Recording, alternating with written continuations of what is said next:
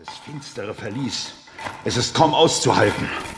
Und hören Sie endlich auf, an Ihren Eisenketten zu zerren, Jan. Es ist sinnlos. Selbst ein Hühne wie Loga würde es nicht schaffen, sie zu sprengen.